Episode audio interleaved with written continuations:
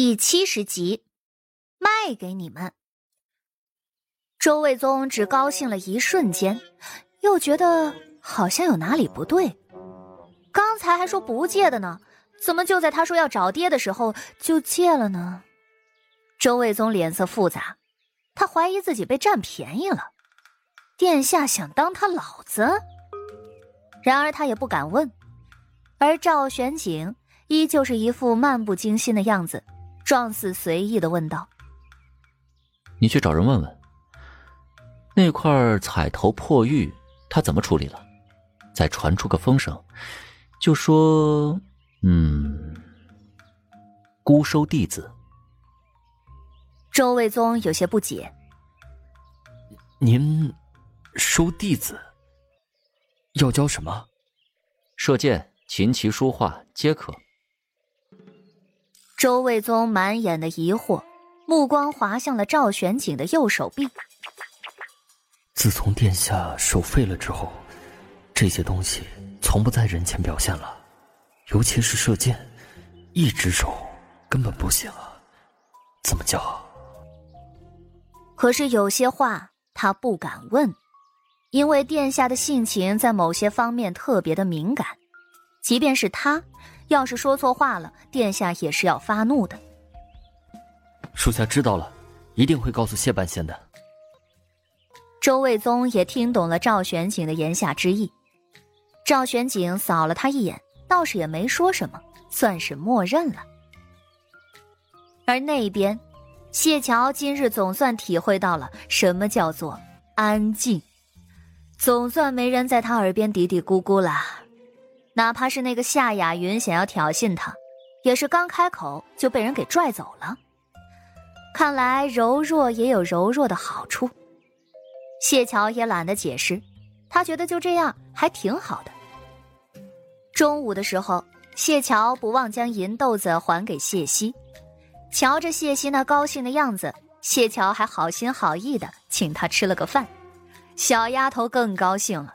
硬生生又吃掉了他十颗银豆子，十颗呀，十颗银豆子可等于一两银子呢。一两银子买到的吃食可不少。谢桥真的忍不住怀疑，谢希这大胃口是不是遗传了他爹谢牛山的？自己辛苦一场，也就赚了六十个豆子，算上还债和请客，一下子就去了二十。自己日常再吃个饭。再买些纸张用具，这才是握在手里的第一天就去了一半了。这事情真的很严重啊！这么下去的话，他怎么才能攒到五百个豆子呢？谢桥正在发愁的时候，那日上前找他搭话的秦流又凑了上来：“你要去藏书阁抄书吗？抄书？抄书能赚多少？”你会范文赚得多。咱们书院精通范文的很少，但这范文经书还挺多，许多都是需要翻译或是抄写，一直都是缺少人手的。嗯，抄写一篇能得十个豆子，若是翻译，那就更多了。当然，后者他就是顺口一说。谢桥眼神一亮，翻译，他行。谢桥还挺好奇。谢谢你啊，不过，你为什么要告诉我呢？秦柳眼色复杂的看着他，你你一点也没听说过我吗？谢桥摇摇头，秦柳解释道：“我爹早先是边关武将啊，五年前失守的时候，他和我二哥誓死守卫，都死了。”城破的时候，你爹来了，把我大哥还有娘亲救了。他爹那个时候死的挺惨，而这仇是谢牛山报的，所以秦流天然就对谢家人抱有浓重的好感。他爹那官职本来也不是多高，爹爹去后，大哥便随着谢将军一起去打仗了。当时他大哥本来就是个从七品的校尉。后来立了功勋，升到了五品小将。书院这边也知道他爹死的惨，所以对他有所宽待。算起来，他哥和谢牛山还是同僚呢。谢桥闻言十分的惊讶。那日秦柳与他说话的时候，始终低着头，说完了就跑，他也没有仔细注意看他的面相。而现在一看，果然父母宫是有落线的。原来是这样。谢桥也不是很懂交际，他想了想，换了个话题。那下午的投壶课我不上了，我去抄书，你要一起吗？好呀。秦流还挺高兴的。谢桥这还是第一次来到藏书阁，这是一整个大的院落，里头多是两层的阁楼，院内有一条水池贯穿。也种植着一些较高的树木，看上去比较阴凉。从整个设置来看，着火的可能性不大。谢桥正要进去的时候，周卫宗来了。谢姑娘，他叫住了人，然后有些避讳的看了秦流一眼。秦流也很聪明，立即退后几步。你是来送金子的吗？我现在不方便收。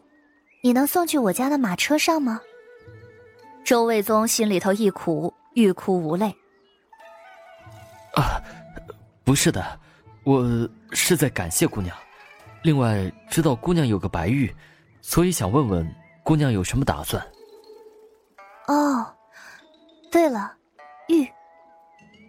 谢桥摸了摸怀里头揣着的东西，我正要去藏书阁看看，有没有些。喜欢的东西，周卫宗很想纠正他，是贵重的东西才对吧？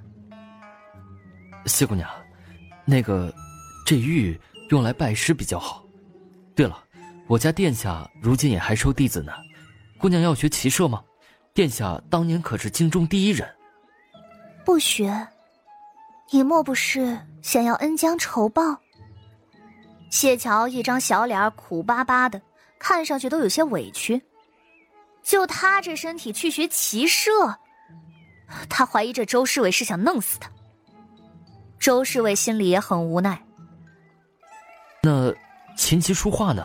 殿下也会？不学。谢桥很坚定。是不是殿下手里的白玉送完了，这会儿想要收回我的？若是这样的话。那五千两银子卖给你们，也可行的。谢桥一脸的善解人意，而且他开的还是熟人价呢。一个厉害的师傅可不止这个银子，指不定七八千两都有人愿意买的。那些个有底蕴传承的世家，可是有很多银子的。本集就播讲到。感谢您的收听，去运用商店下载 Patreon 运用城市，在首页搜索海量有声书，或点击下方链接听更多小说等内容。